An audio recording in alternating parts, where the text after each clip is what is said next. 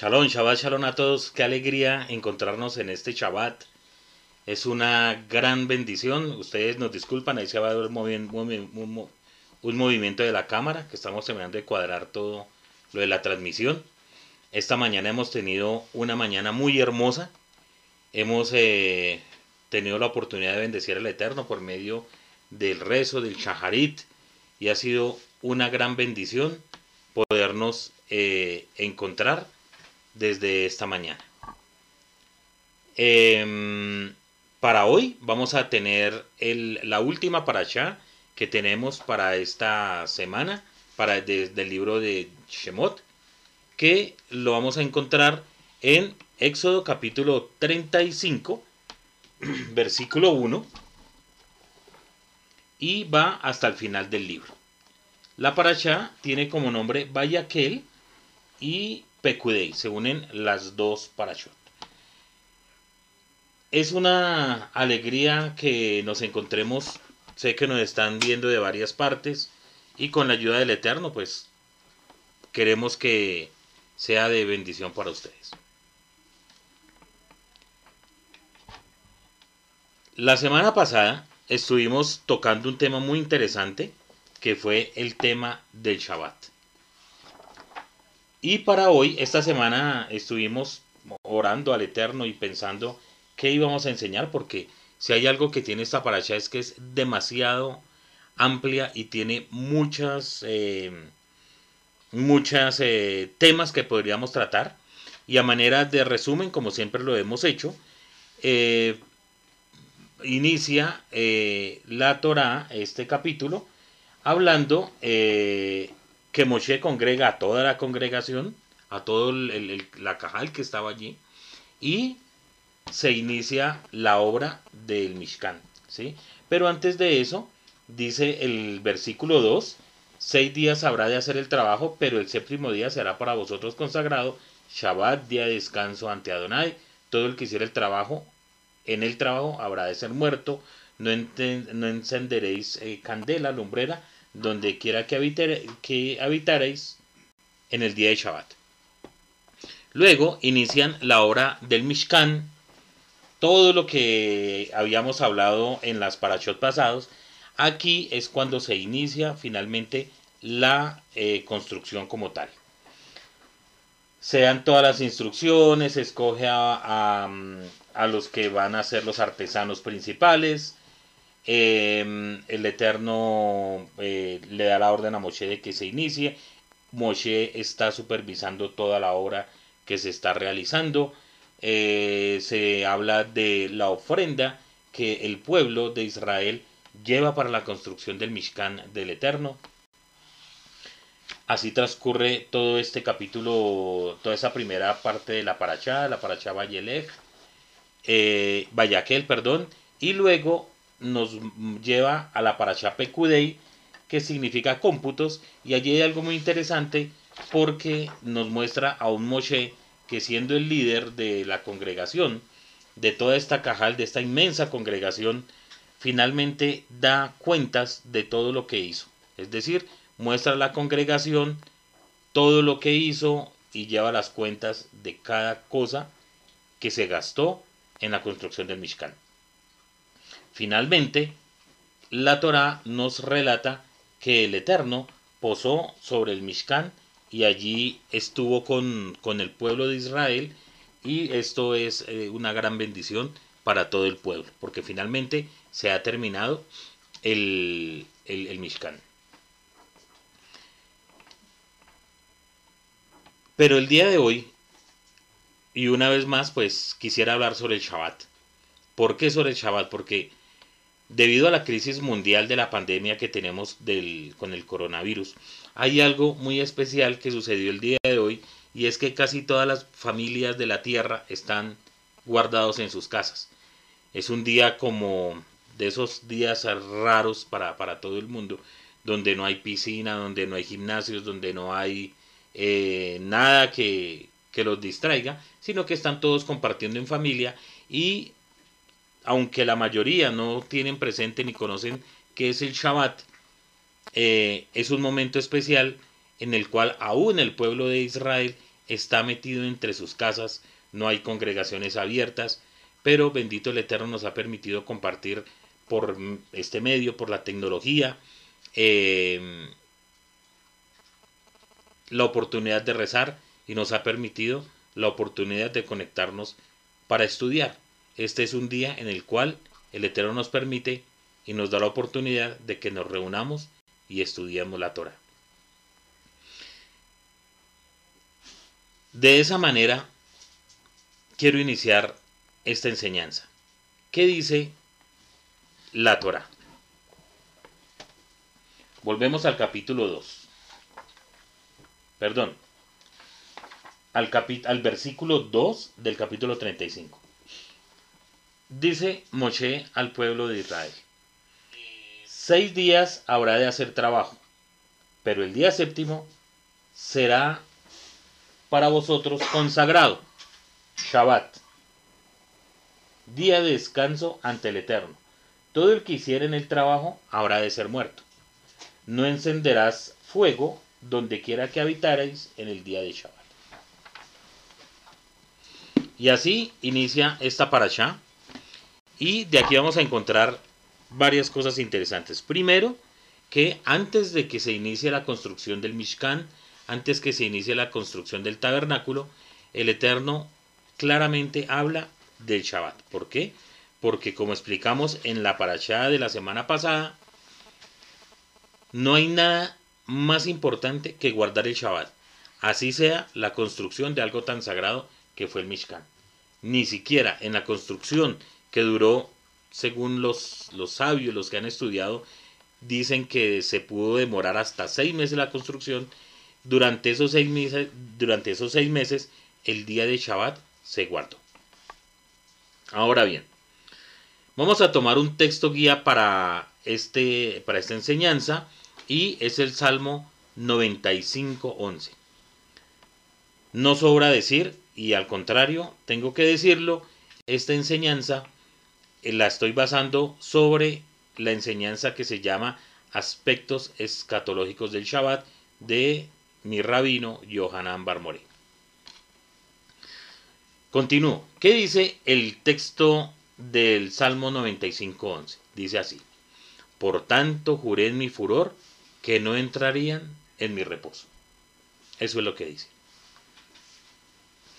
Ahora, vamos a hacer un paralelo con lo que dice la carta a los judíos o los hebreos, como se conoce en las Biblias regularmente, el capítulo 4, versículo 4 dice, porque en cierto lugar dijo así del séptimo día, y reposó Eloa de todas sus obras en el séptimo día.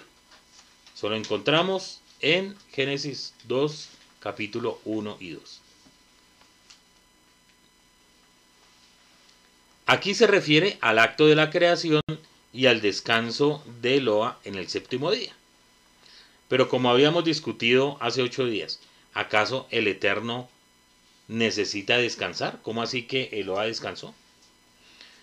En los versos 5 al 9 del capítulo 4 de Hebreos, prosigue. Y otra vez aquí no entrarán en mi reposo. Está tomando o repitiendo lo que dice el Salmo 95. Por lo tanto, puesto que falta algunos que entren en él, y aquellos a quienes primero se les anunció la buena nueva no entraron por causa de desobediencia. Otra vez determina un día. Hoy, diciendo después de tanto tiempo por medio de David como se dijo, si oyereis hoy su voz, no endurezcáis vuestros corazones, porque si Josué les hubiera dado el reposo, no hablaría después de otro día, por tanto queda un reposo para el pueblo del Eterno. Eso es lo que dice el capítulo 4 del libro de Hebreos. Lo que el escritor de este libro y lo que está desarrollando es el Salmo 95. Y en él habla de la historia de la creación y básicamente dice, si el Salmo 95 fue escrito por David en un tiempo muy posterior a la creación, promete otro descanso. O sea, aquí viene algo muy interesante que empieza a desarrollar el escritor de este libro. Por consiguiente, este no es el descanso que es prometido en la Torah y en la creación. Esto es muy interesante. ¿Por qué?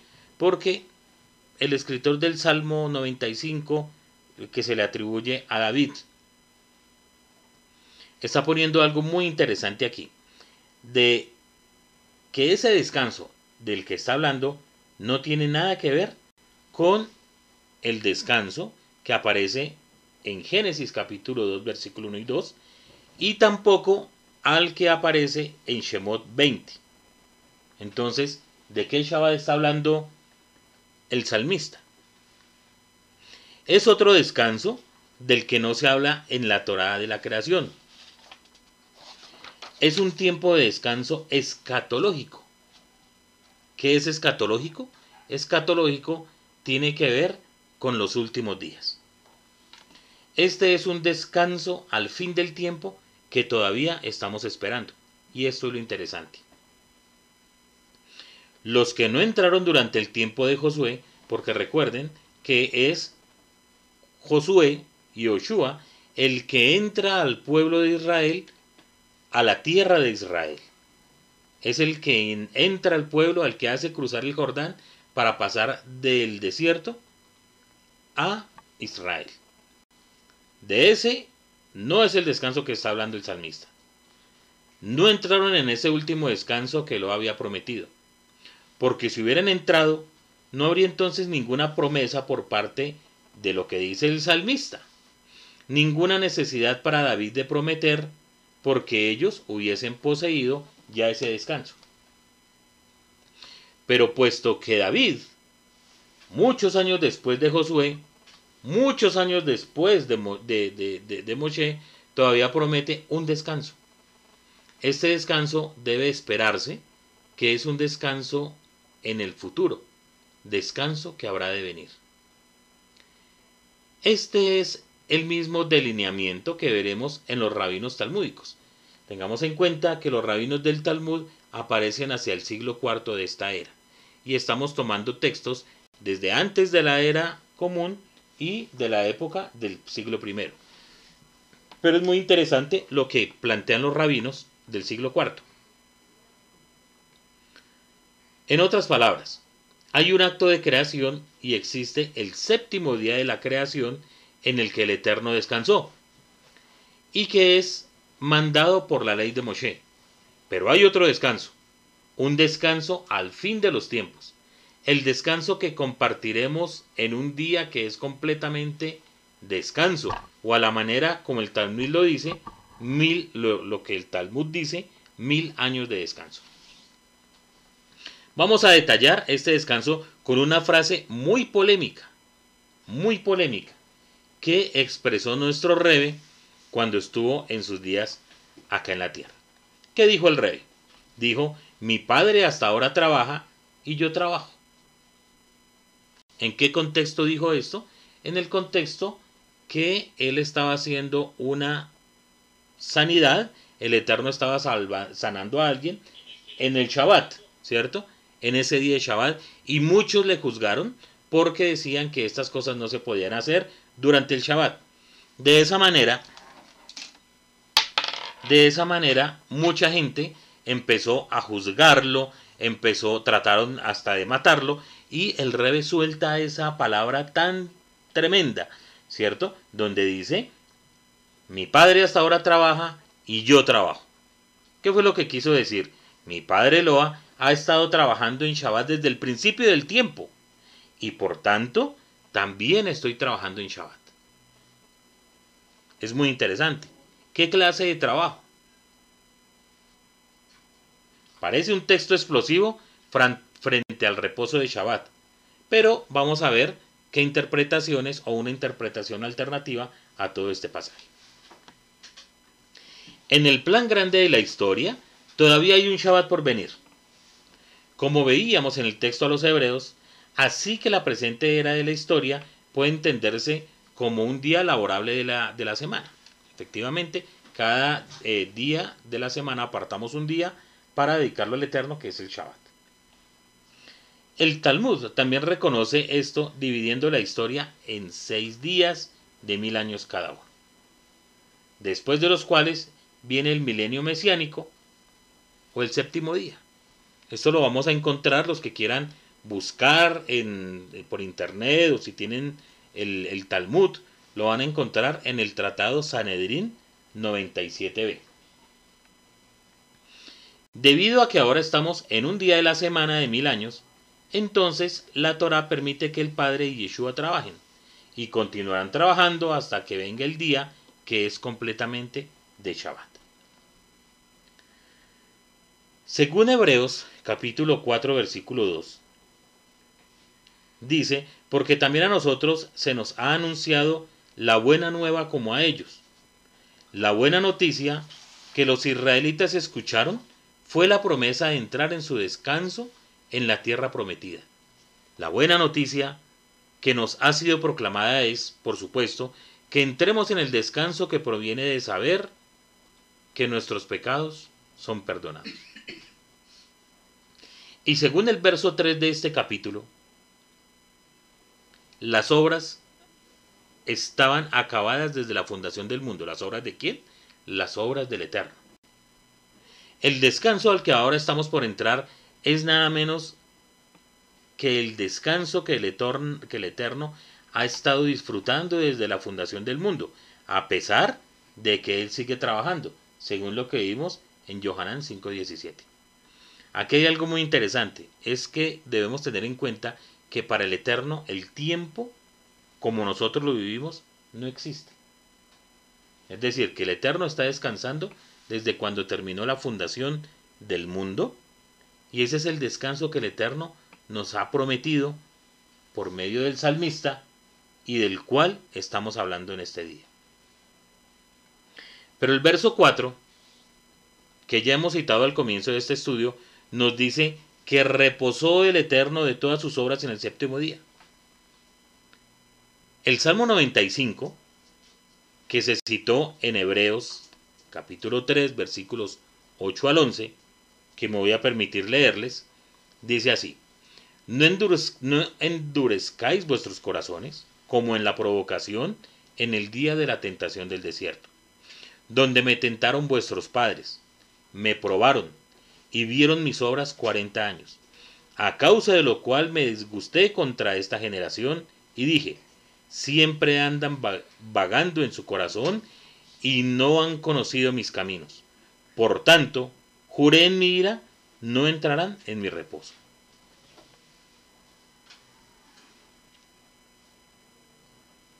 Estos textos que encontramos que acabo de leer en Hebreos y explicando y explicado en los versos subsiguientes era cantado el Shabbat en el templo y permanece como una parte de la, de la liturgia del Shabbat en la sinagoga.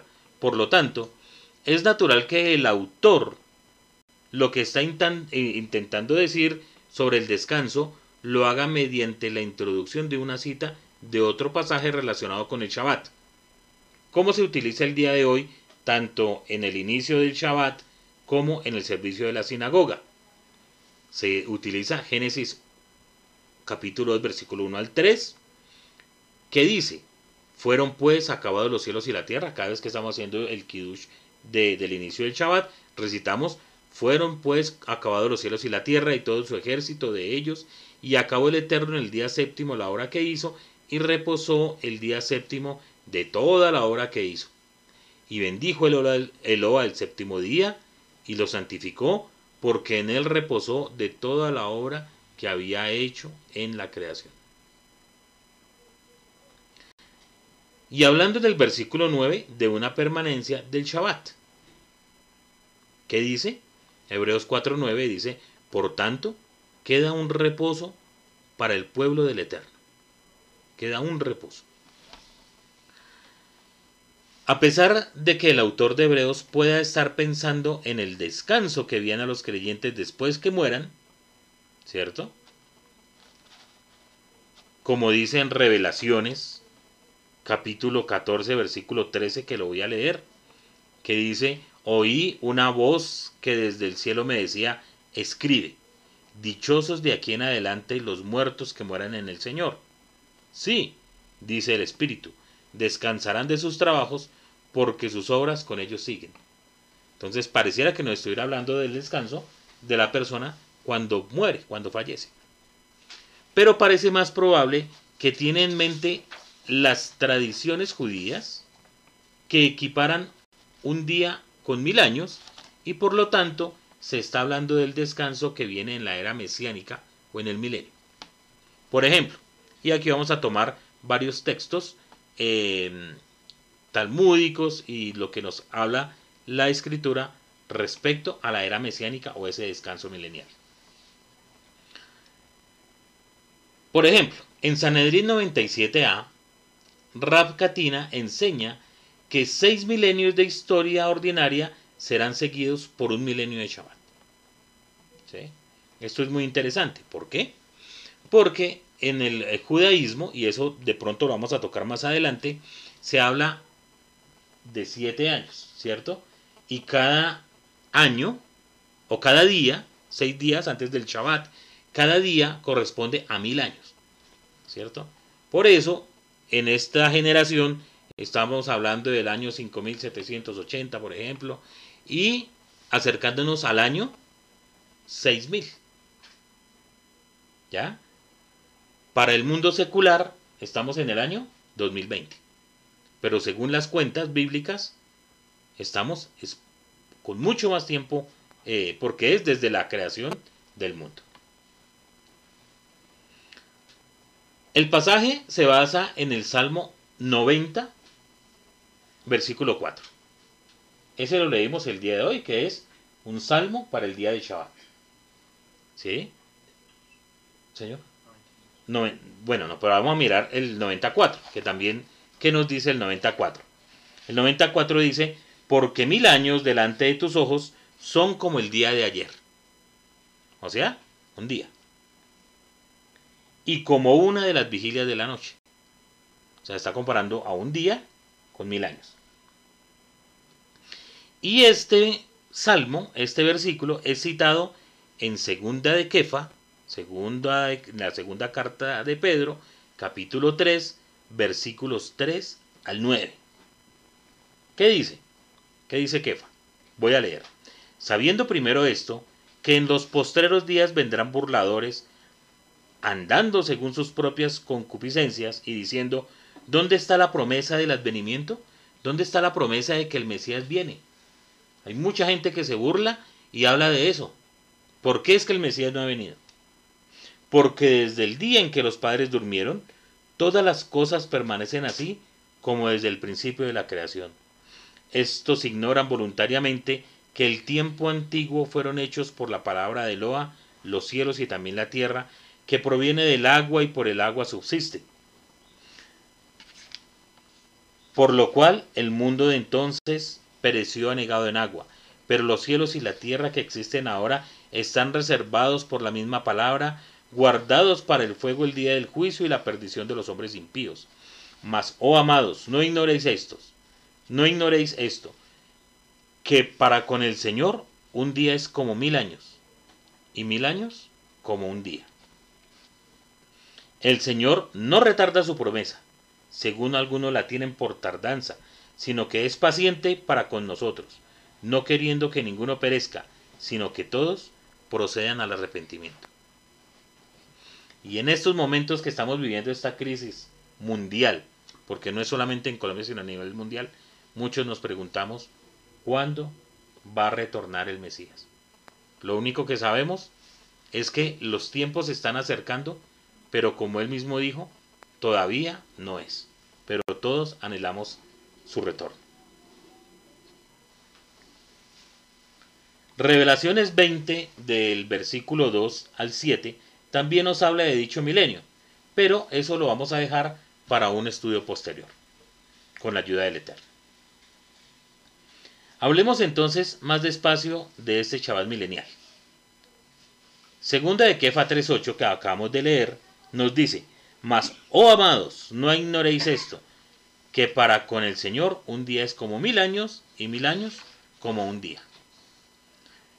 La respuesta negativa de Kefa, del apóstol Pedro, pretendiendo no solo refutar a los falsos, a los falsos profetas, sino también consolar a sus queridos amigos, es que con el Señor un día es como mil años y mil años como un día.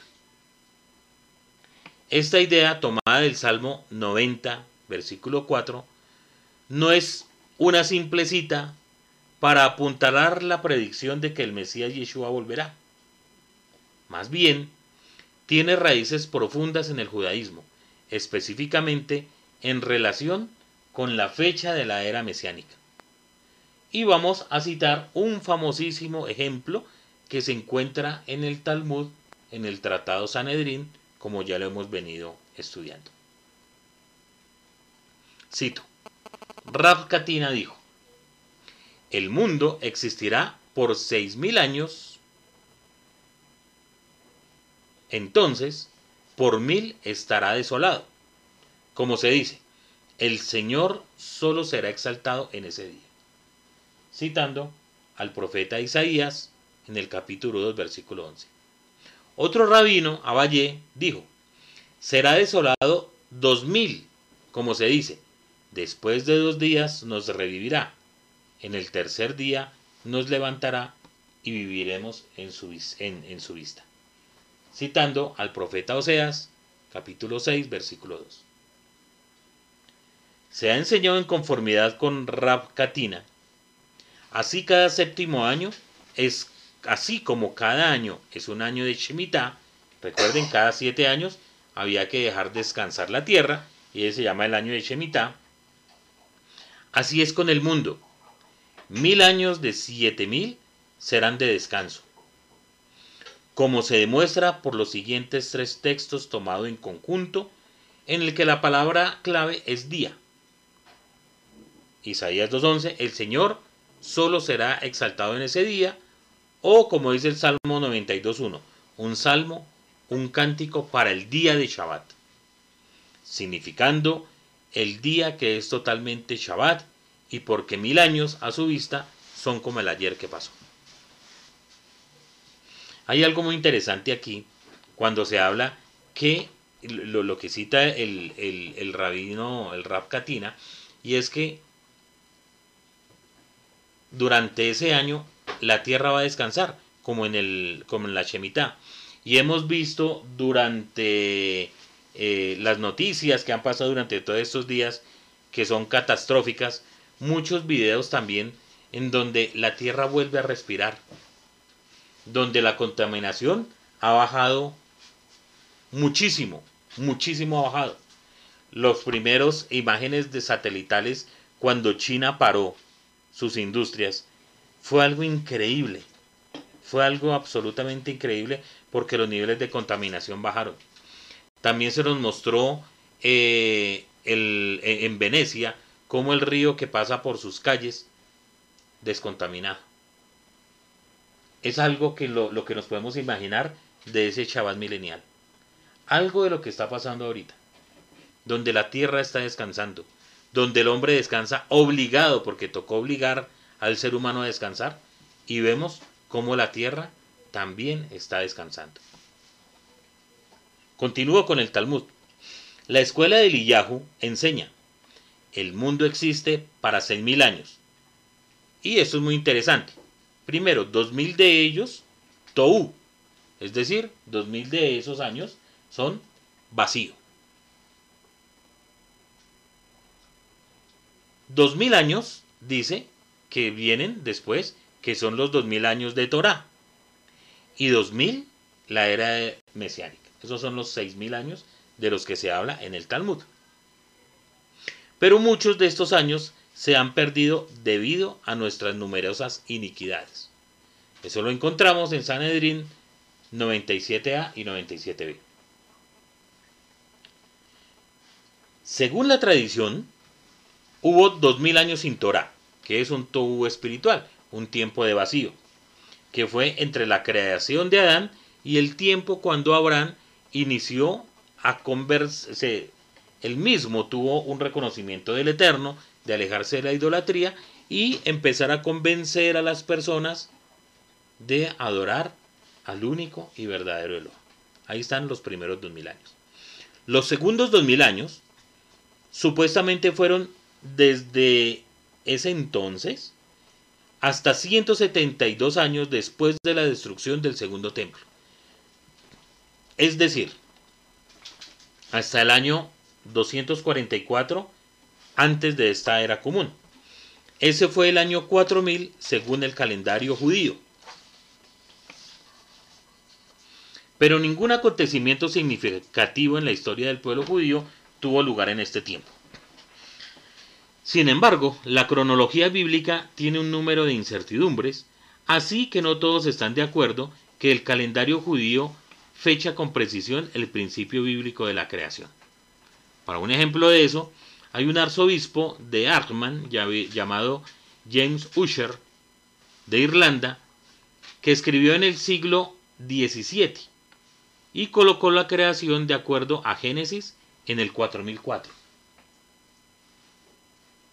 Exactamente 4000 años antes del supuesto nacimiento de Yeshua. Es decir, que nadie está conforme o de acuerdo que el conteo que se tiene de los años hasta la fecha sea verdadero. Hay unos años que están por allá perdidos. Sobre los terceros 2000 años, una nota de pie de página a este pasaje en la edición inglesa de Sonsino del Talmud. Esto es importante, no es las otras ediciones del Talmud, sino en el de Sonsino. Dice lo siguiente: El Mesías vendrá dentro de este periodo. Pudo haber venido a principios de él y el retraso es debido a nuestros pecados. ¿Qué es lo que quiere decir? Que pasaron los dos mil años de vacío espiritual. Luego vienen los dos mil años de, eh, de Torah, donde es reconocido el Eterno durante todo el mundo, etcétera, etcétera. Pero luego vendrían dos mil años de la era mesiánica. Entonces estamos hablando de cuatro mil años iniciales y luego la era mesiánica. Pero ¿qué pasó cuando se cumplieron los 4.000 años? Los rabinos dicen que el Mesías no vino a causa de nuestros pecados. Sin embargo, como señala Kefa, el apóstol Pedro, hay un retraso en su segunda venida. Y esto es, en un sentido diferente, debido a nuestros pecados. El Señor no retarda su promesa. Por el contrario, Él es paciente contigo porque es su propósito que todo el mundo se vuelva de sus pecados literalmente, que todo el mundo venga a arrepentimiento.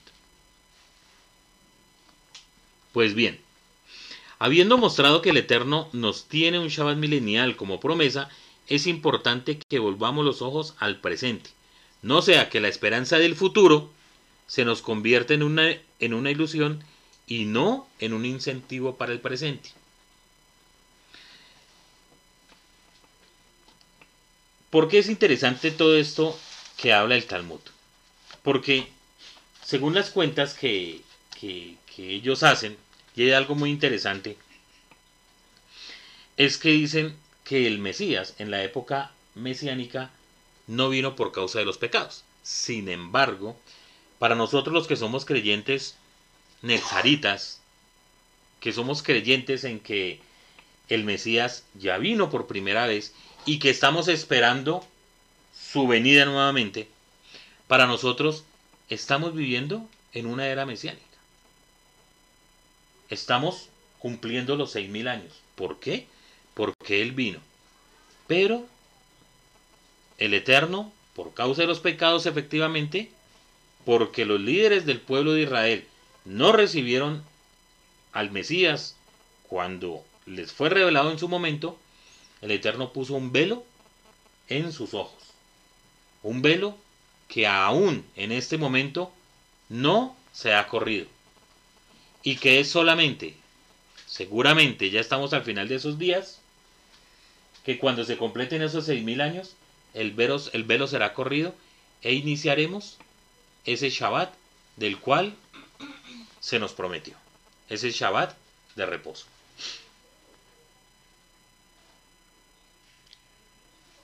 Volviendo al capítulo 4 de la carta a los hebreos, a la carta a los judíos, con que iniciamos este estudio, los versos 9 al 11 nos dicen, por tanto queda un reposo para el pueblo del Eterno porque el que ha entrado en su reposo, también ha reposado de sus obras, como el de las suyas.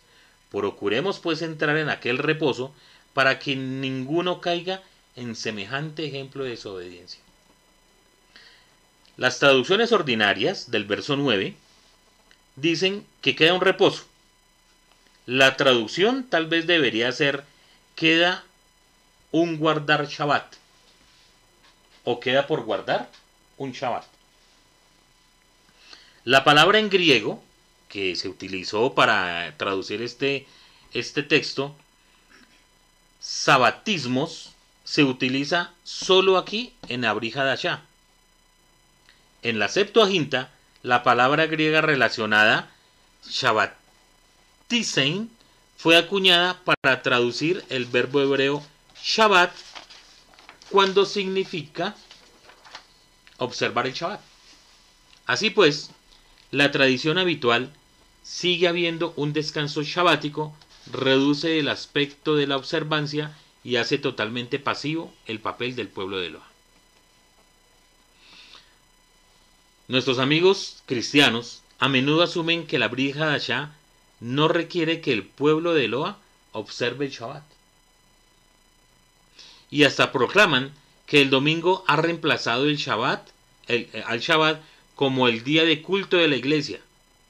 Pero este pasaje y en particular el versículo 9 muestran que se espera, que se espera de los creyentes de la observancia del Shabbat.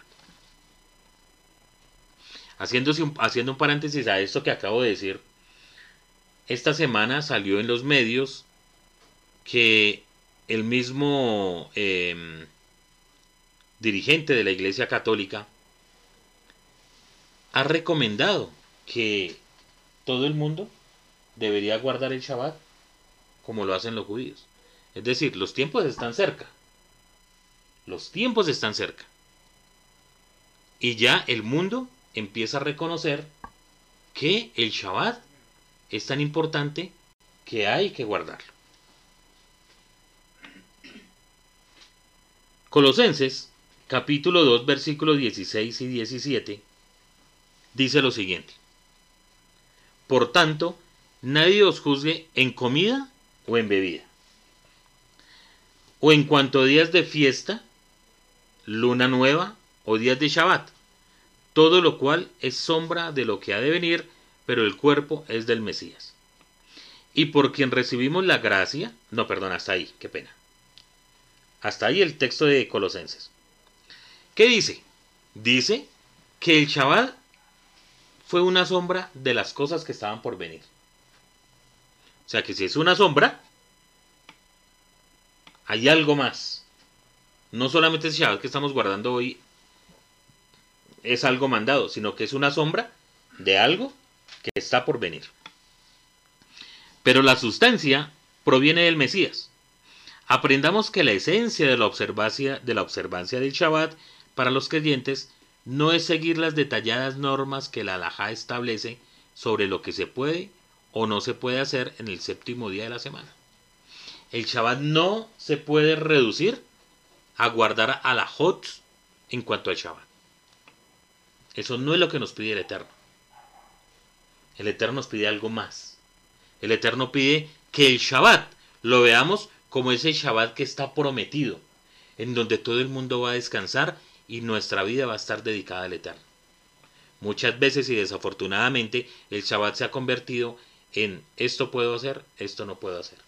Esta semana, eh, ayer nos llegó una pregunta muy interesante al respecto por, la, por, nuestra cuenta en Instagram. ¿Qué se puede hacer en el Shabbat? Fue la pregunta. ¿O qué no se puede hacer en el Shabbat? Entonces, muchas veces, nuestro pensamiento al respecto del descanso es ¿Qué puedo hacer? ¿Qué no puedo hacer?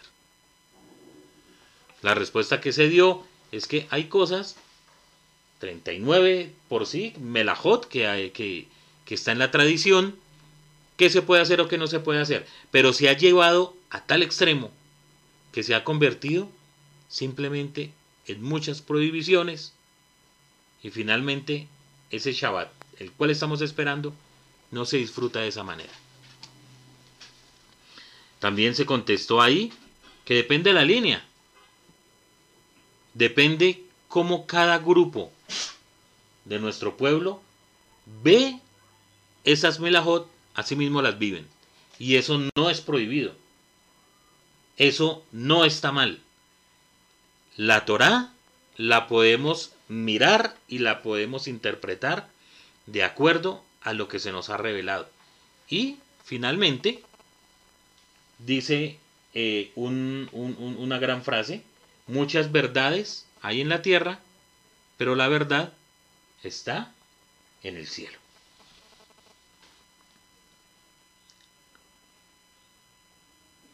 ¿Qué más bien es lo que nos quiere decir el versículo 10 al respecto? Ese versículo explica que el guardar el Shabbat, que es espera del pueblo de Loa, perdón, leí mal.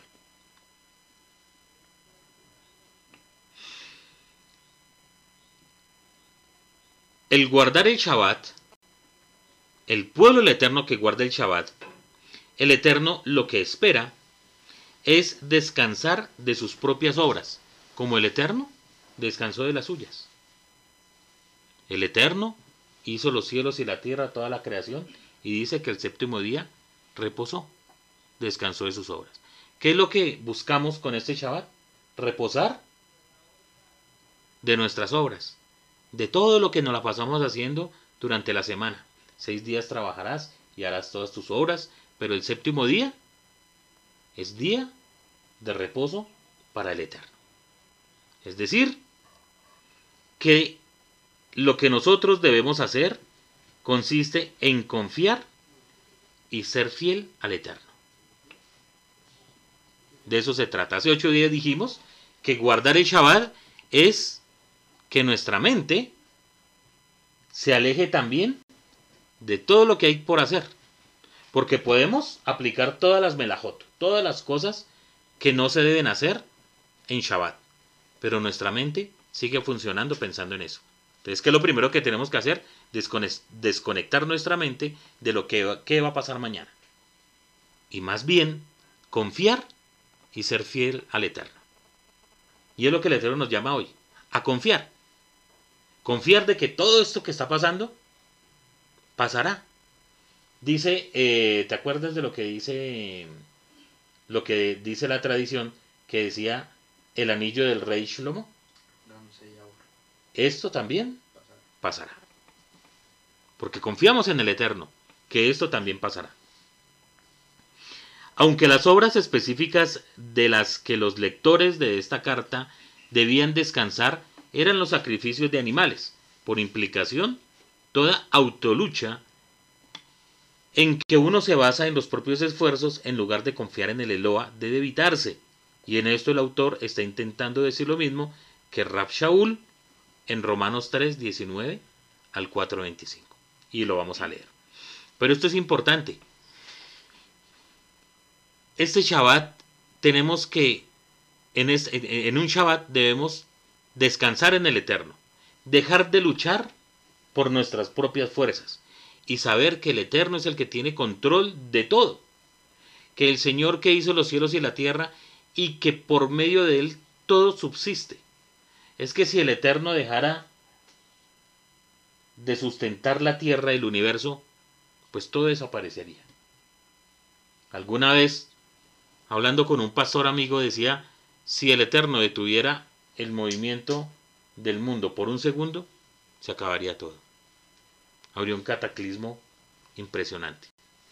Es por eso que debemos confiar en el Eterno. Amén. ¿Qué dice Romanos? Y por quien recibimos la gracia y el apostolado, para la obediencia a la fe en todas las naciones, por amor de su nombre, para la obediencia a la fe, pero que ha sido manifestado ahora, y que por las escrituras de los profetas según el mandamiento del Eloa Eterno, se ha dado a conocer todas las gentes. ¿Para qué? Para que obedezcan a la fe. Por eso, el versículo 11 del capítulo 4 de Hebreos, que hemos estado estudiando, dice, procuremos pues entrar en aquel reposo para que ninguno caiga en semejante ejemplo de desobediencia. Con esto, el autor de los Hebreos a la carta a los judíos vincula su discusión del Shabbat a su discusión anterior de desobediencia de los, de los israelitas en el desierto. Él también vincula, vincula el concepto de obediencia al de confianza y de fidelidad. Esto no es otra cosa que obedecer la Torah. No con legalismo. De eso no se trata. Para poder entrar al reposo que el Eterno nos ha prometido, no significa que tenemos que seguir la Torah con un legalismo extremo y llevado a cosas que son hasta irracionales. No, eso no es lo que pide el Eterno. El Eterno lo que pide es que confiemos en Él como era la tesis de Rab Shaul, de que una obediencia debe estar basada en la confianza al Eterno. De eso es lo que les quería hablar en este día de Shabbat. De saber que debemos tener confianza en el Eterno y que debemos anhelar a toda costa que el Eterno que es bueno envíe nuevamente al Mashiach lo estamos esperando. Que el Eterno nos conceda esa bendición para esta generación. Por amor de su nombre, que el Eterno envíe nuevamente a nuestro Rey y Santo Maestro, Yeshua Amashiach, Shabbat Shalom. Los queremos mucho. Shabbat Shalom.